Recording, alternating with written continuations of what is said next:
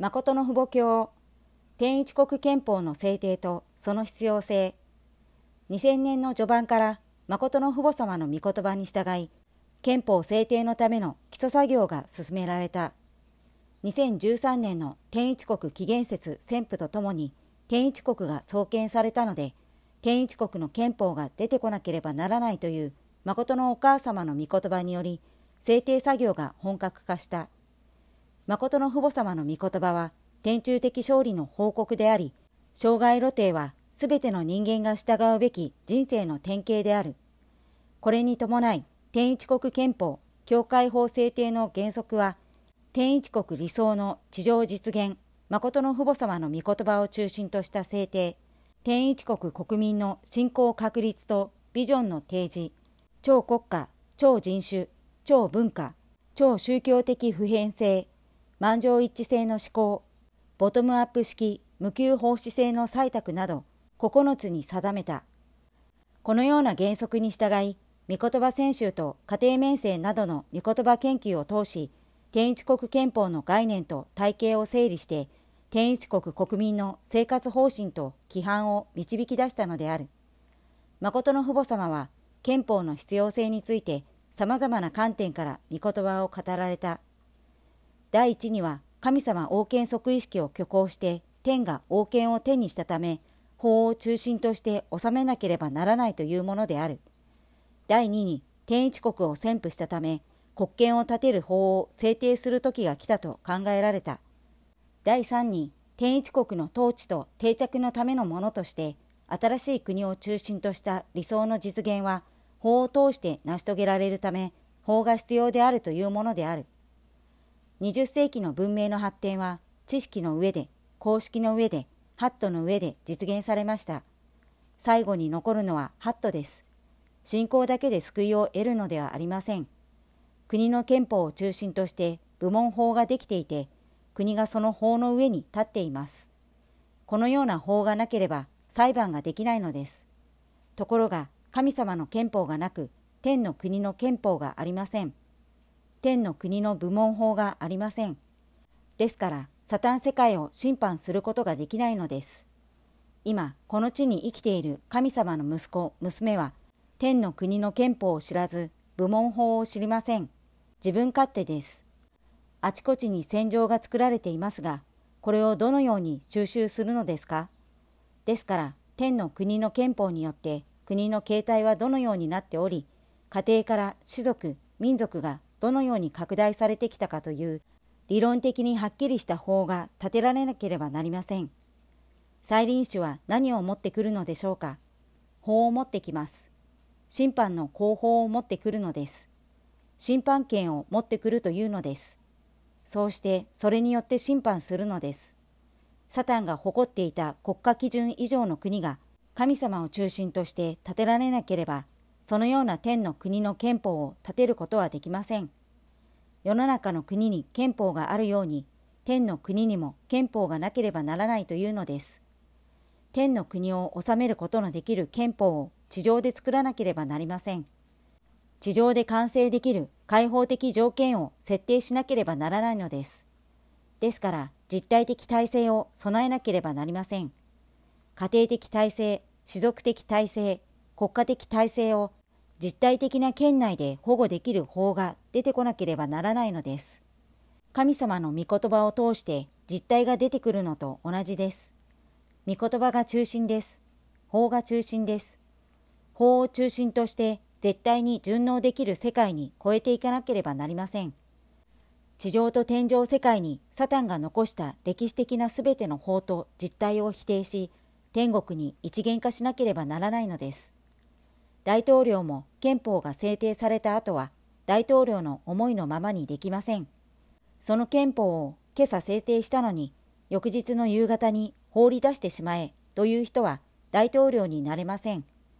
千年にわたって王でいようとすれば、千年法を立てて、それを実践できなければなりません。これを一瞬にして覆い隠して行動しようとする人物は愚かな王です。その日暮らしの王にしかなれません。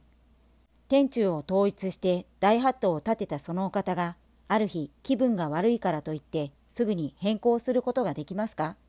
大道大義によって建てられた天法に従って行わなければならないというのです。天の国の憲法、天の国の各部門の法を中心として、体制を完全に再構成することができます。法の絶対権限を立てなければなりません。法の上に家庭が立ち、法の上に国が立つので、法を絶対に守護し、絶対に実践する世界に超えていかなければなりません。裁判長は法廷で法をもって裁くのです。部門に誤った部分があれば、該当する法に従って裁かれるのです。六法全書があれば、六法全書によって各部門に対するすべての法が存在するようになります。法を中心として、その部門の善悪を選び分けていきます。何かが誤れば、法廷で解決できる方法を取っていくのです。ですから、法を絶対に守護しなければなりません。原理の御言葉も絶対に守護しなければなりません。法の中の法が原理の御言葉です。家庭が平和になるためには、絶対誠の愛の憲法を中心として、あらゆることが公式化されているので、そこに順応しなければなりません。ある人が主張して変えるようにはなっていません。ですから今後、政治体制は管理体制に移行していきます。いかにして世の中のすべての人々が平均的に格差なく豊かに暮らせるかという問題を中心に管理体制によって回っていくのです。ですから個人的管理、家庭的管理、士族的管理、民族的管理、国家的管理、世界的管理まで全て愛を中心として成し遂げられるのです。これは家庭が拡大されたものです。家庭を中心として個人、家庭、士族、民族、国家、世界、天中、神様の8段階と同じように公式的に発展していくので、すでに行く道はすべて整っています。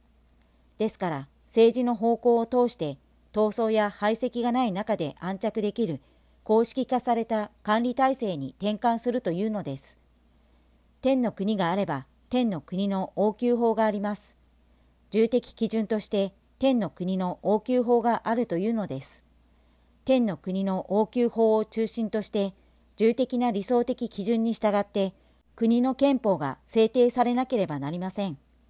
聖子は天の国の応急法を守れる人です。その国に応急があれば、応急法を守らなければなりません。天の国の応急があり、神様を中心とした直属の隊列に通ずる皇族権の法があるとすれば、この法を守ることができなければならないというのです。憲法であれば憲法を中心として各部門に対する法があります。憲法を中心として部門法がすべて連結されているのです。今後、御言葉の骨子を中心として天の国の憲法が制定されます。建物の建築であれば建築に関する法があるのです。電気であれば電気、機械であれば機械に関する法があります。そのような法がなければ、その部門が生じません。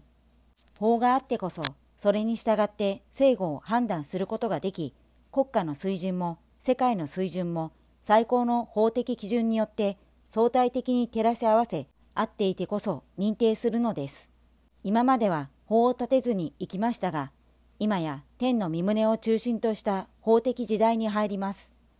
神様が創造理想的な法を立てたのですが、人間が法の通りにせずに堕落したので、これから本然の時代に帰れば、法絶対性になるのです。それは個人の利益のためのものではありません。平和の利益のための法です。世界平和、天地を一つにできる平和の理想を中心とした法であって、個々人の利益のための法は今後存在しないのです。国家時代を通過して世界時代に進み、祝福を受けるようになれば、報告書を書かなければなりません。そうしてそこに合格してこそ初めて天国入籍となるのです。父母様の家庭でも全員が集まり、誰が原則に一致した生活をしたかを公的な議論によって決定するのです。家庭全体のためにより犠牲になり、よりために生きる人でなければならないというのです。自分を中心としてはいけません。それは統一教会全体が知り、父母様の一族が全て知っているというのです。それが決定された後は世界がすべて法的時代に入ります。天の国の憲法時代に入るので、いくら天に近い人でも法に引っかかれば法的処罰を受けるようになります。その法に相反しない後継者を探し立てるために歴史は永遠に続くのです。神様の王権時代は過ぎていったので、皆さんは国家王権を求めなければなりません。皆さんの王権、皆さんの国です。神の国は世界を超えて天中です。その位置にまで連結されなければなりません。それで皆さんは何があっても国を探し出さなければならないというのです。今や入籍時代になりました。入籍をするときは内容と概要が一つにならなければなりません。その国が天に入籍しなければならず、大統領や長官、局長まで入籍できる位置に立ってこそ、国家基準を超えていくようになります。これから皆さんの心と体はどのようにしてでも一つにならなければなりません。強制的にでも一つにしなければならないのです。今や強制的に行うことができる時が来ました。憲法ができたのです。法があります。以前は法がなかったので、神様が治めることができませんでした。創造の法だけがあり、堕落して破壊されたものを処理できる法がなかったので、治めることができなかったというのです。今やそのようにできる法が出てきたので、恐ろしい時代が来ます。皆さんに対して責任を追及するのです。摂理の身旨は韓国を中心として祖国降伏をすることです。神様の祖国と神様がこの地上に出発させた故郷の地の幸福が実現されるのです。神様の祖国と神様の新しい摂理の出発が展開します。エデンの園の堕落していない新しい出発と連結されてこそ、すべての歴史が生産されます。整備されるのです。ですから、救援設理時代は過ぎ去ります。その時代が過ぎ去れば、法的時代に入ります。天の国の法的時代に入るので、千年万年経っても、一分一秒違わない薬事を行うのです。